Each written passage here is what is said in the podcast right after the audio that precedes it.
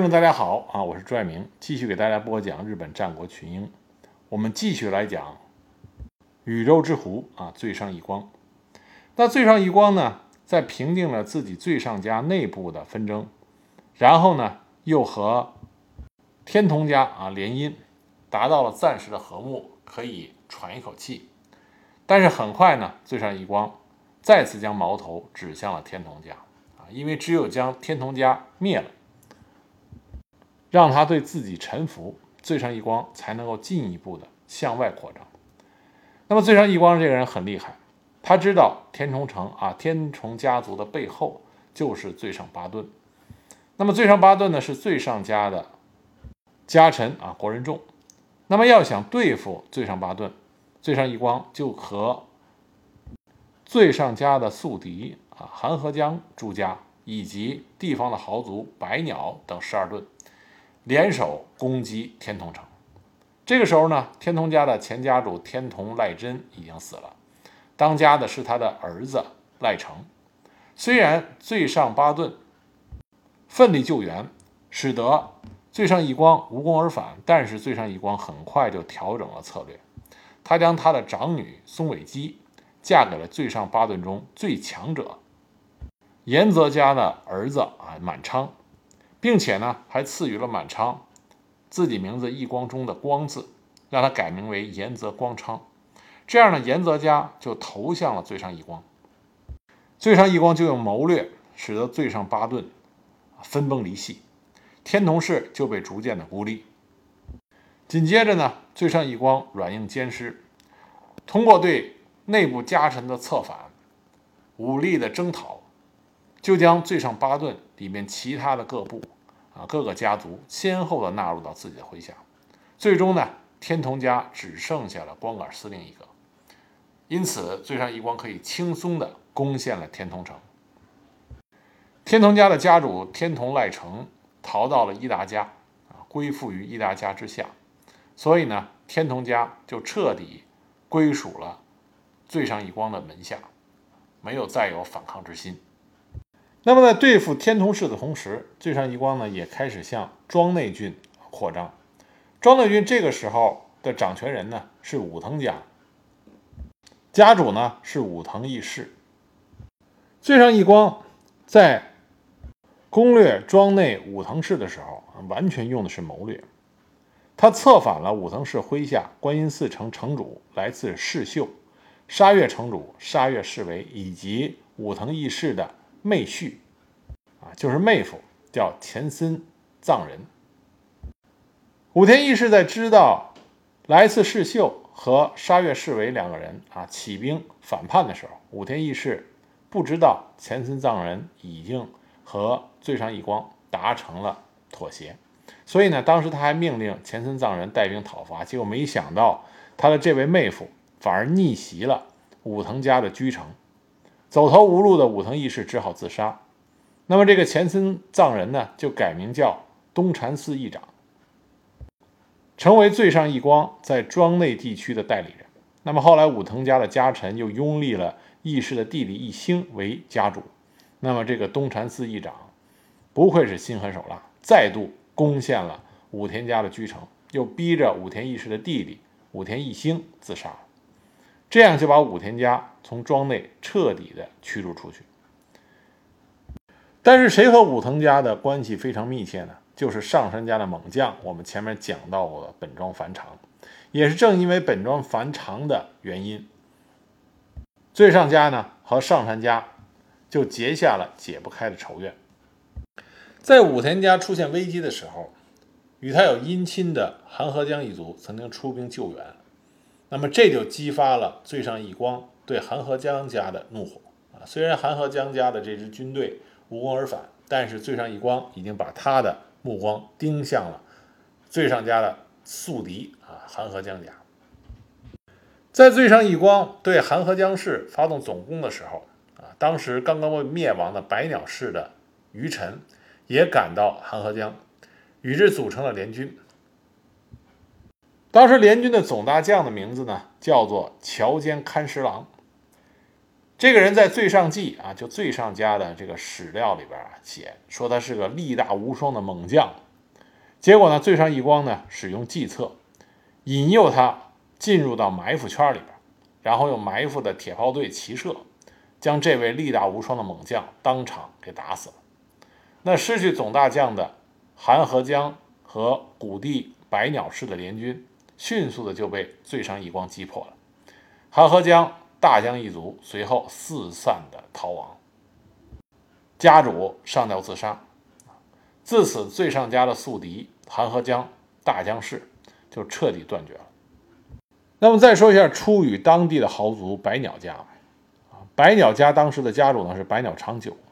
我们之前提到过，百鸟家的实力很雄厚，他曾经担任过最上家爆发内乱的时候的调停人。可以说，在很长的一段时间里边，最上家、韩河江大江一族以及百鸟氏啊，百鸟家这三家呢。相当于在出羽地区的三国鼎立，相互之间，今天我和你一起打另外一家啊，经常这种情况。而这个百鸟长久呢，百鸟家的家主也是一个非常厉害的人物。当时他和最上一光并称为出羽双杰，啊，永明威震四方。而且手下呢还有号称百鸟四天王的猛将。而且这个百鸟长久呢，在政治上也有着非常优秀的洞察力，但是呢。聪明反被聪明误。百鸟长久，他得知织田信长移居安土城，天下开始出现以织田家为中心的这种统一趋势，所以这个百鸟长久早早的就让自己的家臣上洛，向织田信长呢献上了名马，并且表示从属。那么织田信长大喜之下，还以重礼。但是百鸟长久。臣服于织田信长，给织田信长进贡，这本来啊无可非议。这为了自己的生存，早早的选边站队，这对于战国大名来说啊是非常常见的一件事情。但百鸟长久他不应该做的事情呢，是在他向织田信长进贡的时候，把自己的名分定为最上之领主，最上家是我的家臣，他这么定义。那么织田信长当时对东北的形势不太清晰。所以还以重礼，但是最上义光知道这件事情以后，就被大大的刺激了。所以呢，他就派自己的家臣迂回取道，从越后啊绕了个远路上路，给织田信长呢献上了骏马三匹、枪百支，以及最上家的系图啊，就家族图谱，申明最上家才是出羽的真正的领主。那么织田信长呢，在查阅了最上家的这个。家族谱系图以后，在回信里边就已经称最上义光为最上出羽手，以此表示肯定，并且呢专门复信表达了对百鸟长久欺骗之举的愤怒，命令最上义光见机诛杀百鸟。当然，织田信长的这封信呢是记载于最上家的史料记录《最上记》里面。至于说织田信长是不是真写过这封信，那么呢？这必定是一面之词啊，还需要进一步的历史考证。那么拿到了织田信长给自己的这封信啊，说自己可以去诛杀百鸟长久，这就给了最上义光一个非常合理的理由，来清除百鸟家的势力，尤其是啊清除掉百鸟长久这个与自己齐名的出羽的豪杰。但是最上义光呢？不想和百鸟长久啊直接的开战，因为百鸟长久呢也非常厉害。如果直接开战的话，那很有可能灭敌一千啊，自损八百。所以最上义光这个时候呢，又开始动他的脑筋。那最上义光呢，就让自己的家臣给百鸟家传达了一张书状，里边就说呀：“咱们两家啊，如果不和的话，道路就不通畅。”会造成人民很穷困，所以呢，最上义光殿下已经有了和睦之意，并且保证以后没有异心。希望呢，咱们两家能够联姻，把你家的女儿嫁给最上家的嫡长子，这样呢，两家可以达成和睦。那么百鸟长久呢，也非常的忌讳最上一光的武勇和实力，所以就答应了，两家就结为了亲家。那结为亲家之后，两家经常有使者往来，但是百鸟长久一直提防着最上一光，因为他两个人打交道太久，他一直觉得最上一光太狡猾啊，一定要用心的提防。所以呢，百鸟长久从来不去最上一光的居城山形城。最后呢，最上义光呢，最上义光就想出了一个办法，他派出使者跟百鸟长久说：“说我已病入膏肓，将先行一步，希望能将家内之事与年幼的嫡长子托付给你。”那么这个时候，百鸟长久就动心了，最上义光要死了，那么死以后，自己的女儿既然是啊这个最上家嫡长子的夫人。那么自己呢，就可以利用这个姻亲的关系吞并最上一族，所以这个巨大的利益就使得百鸟长久动了心，他动身前往了山形城。那么他到山形城的时候，实际上他戒心还很重，但他看到的呢是最上家家门口啊探病者前后不绝，而各个寺院呢都设了法坛啊，衷心的祈祷。医师和阴阳师来来往往啊，人数众多，这就使得百鸟长久啊放下心来。结果在探视的时候，最上一光装作虚弱的样子，让百鸟长久靠近一点，并且说道：“终于能见到你，我也满足了。若我去世，则本家一定会受到他国的攻击。若是这种情况出现，请你一定要保护我的嫡长子。”啊，顺便保管最上家的家族谱。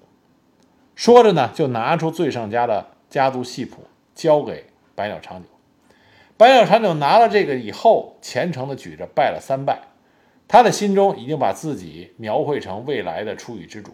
结果这个时候，最上一光亲自悄悄地取出事先藏在床下的太刀，将百鸟长久当场劈倒。那百鸟长久也不是弱者。重伤之下，他尚有余力，奋起反抗，但是被最上一光手下的家臣一直追到外面院子里的樱花树下给砍死了。这就是日本战国史中的血染之鹰的典故。那么百鸟长久这个非常厉害的家主，一旦被最上一光杀死之后，那么最上一光亲率三千人进攻百鸟家的领地。那百鸟家呢，因为家主已亡。所以完全没有抵抗能力，很快呢，百鸟氏就灭亡了。那白药师被灭了之后，那么最上一光就顺便的将韩河江氏啊，韩河江氏一块也给灭了。就这样，最上一光在羽前确立了最上家强大的领国支配体制。这个时候的最上一光可谓是风光一片，不仅在出羽领地之内消灭了宿敌。韩河江氏，也平定了当地的豪族百鸟氏，而在庄内区域又干掉了武藤家，完全控制了庄内的领地。这个时候，最上一光呢，风光一片。而丰臣秀吉也刚刚完成了对九州的征服，所以呢，他发布了关东、澳洲诸国总无事令啊，禁止私斗，并且任命了最上一光担任出于。啊，出于各地的啊总统领。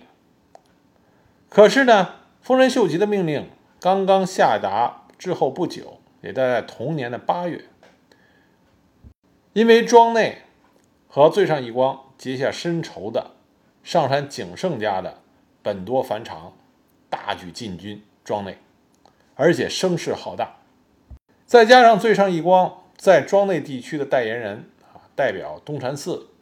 在庄内一直实施暴政，所以呢，庄内很多原来武藤家的旧臣都纷纷的倒向了本庄繁长，因此本庄繁长的进展非常的快。但是最上家呢也不慢，很快庄内的最上家的诸将啊诸将领也集结完毕，达到了一万余人。于是呢，双方在十五里原展开了一场血战。这十五里原呢，是鹤冈山中一片没有开垦过的原野。三面溪谷，就形成了天然的兵家必争之地。那双方的军队在布阵之时呢，都想着能够一举灭敌。但是本庄繁长啊，棋高一招，他将兵力分成两队，一队趁着夜色迂回到了最上军的后方。那么天明之时，两队从前后发起夹击。大家一听这么这个说法呢，马上就会想起来，这和武田家。在第四次川中岛合战时候使用的啄木鸟战法极其类似。实际上，日本战国时期啊，很多著名的合战所使用的战术其实并没有特别的丰富多彩，不像中国的《孙子兵法》各种各样的战术。那么，日本战国在战场之上战术的变化呢，相对来说要比中国的古战场啊缺乏变化，缺乏了很多。但是本庄繁长这个布置啊，取得了巨大的战果，最上军大败。那么最上义光在庄内的代言人东禅寺议长当场战死，其他大将或逃或同时战死在沙场。而最上义光所率领的援军离战场还有六十里，听到战败的消息以后，马上就打转了码头，啊，撤回去。因为最上义光知道啊，再去援救已经没有意义了。那么这里边还有一个小插曲啊，东禅寺义长他的弟弟盛正，在战后曾经潜入敌阵，想刺杀本庄繁长，而本庄繁长当时正在那儿检验首级。那么盛正呢，就趁机举起了名刀正宗，砍向樊长，但是被樊长所穿的甲胄叫明针护住。啊，日本战国的时候。宝刀和好的盔甲都是有自己的别号。那么这个胜正呢，没有能够砍死樊长啊，甚至都没有让他受伤。那么反过来呢，他自然就被本庄樊长给斩杀了。那这把名刀正宗也落入到本庄樊长的手中，后来被改名为本庄正宗，成为日本一个非常有名气的宝刀，被记忆的德川家历代相传。就这样呢。最上家的势力从庄内被上杉家给彻底清除出去了，而在这之前的一年呢，丰臣秀吉已经发布了关东奥羽总无事令，禁止私斗。那最上义光既然吃了败仗，他就借此向丰臣秀吉申诉。啊，如果最上义光打胜了的话，他自然不会申诉；那打败了，他肯定要去申诉。但是呢，面对丰臣秀吉的责问。本庄繁长的应答是这么说的：“他说，庄内本来就属于武藤氏的领地，最上家的占领本身就是侵略。因为本庄繁长打出的旗号是要替武藤义胜重新夺回啊庄内。”丰臣秀吉一听呢，也很有道理，所以呢就判定上山方胜诉。因此，在庄内领领地这个事情上啊，最上义光吃了一个大亏。而与之同时呢，最上义光还和自己的外甥，也是关东地区另外一个才能出众的啊战国大名，也就是伊达家的伊达正宗啊独眼龙伊达正宗。虽然两个人是舅舅和外甥的关系，但他们两个人还多次发生了摩擦。刚开始呢，最上义光并没有直接对伊达正宗动手，他只是挑拨伊达家的家臣反叛，但很快呢被伊达正宗给平定了。后来，伊达正宗攻击大崎义隆。最上义光知道不能让大崎家被伊达正宗灭了，否则的话，伊达正宗一定要进一步扩张，那就和自己要面对面的交锋了。所以，最上义光呢就派了自己的家臣率军去支援大崎家，那么和伊达正宗在中山口对峙达八十天之久。后来呢，是最上义光的妹妹，也就是伊达正宗的生母义姬，命命令自己的下人。将自己抬到两军的中间，意思很明显啊，一边是自己的亲生儿子，一边是自己的亲生哥哥，啊，你们俩看着办吧。要想打的话，从我的尸首上跨过去啊，再打。那么最上义光呢，和伊达正宗最后迫不得已也就讲和了。但这之后，最上义光一直是贯彻着和卢明氏、左如氏组成对伊达正宗的包围网的策略。因为最上义光知道自己这个外甥很厉害，不能让他猛虎出笼。但最终呢，因为卢明氏和伊达正宗啊作战败亡而宣告了失败。最上义光虽然他才能很出众，而且非常有谋略，但是因为最上家族啊先天性的不足，再加上呢，他身边的啊伊达正宗也好，本庄繁长也好，这都是。不比他差的有才之士，所以最上一光呢，觉得自己要想进一步，就一定要寻找更大的靠山。最上义光就把自己的眼光投向了丰臣家族。最上义光是一个聪明人，他看出来了日本没有人可以超越丰臣秀吉啊，丰臣秀吉就是最大的靠山，所以最上义光呢就用了心思，想和丰臣家族拉近关系。但他的这个谋划呢，却是他一生中最心痛的啊一次失败。那为什么这么讲呢？我们下一集呢再来给大家讲。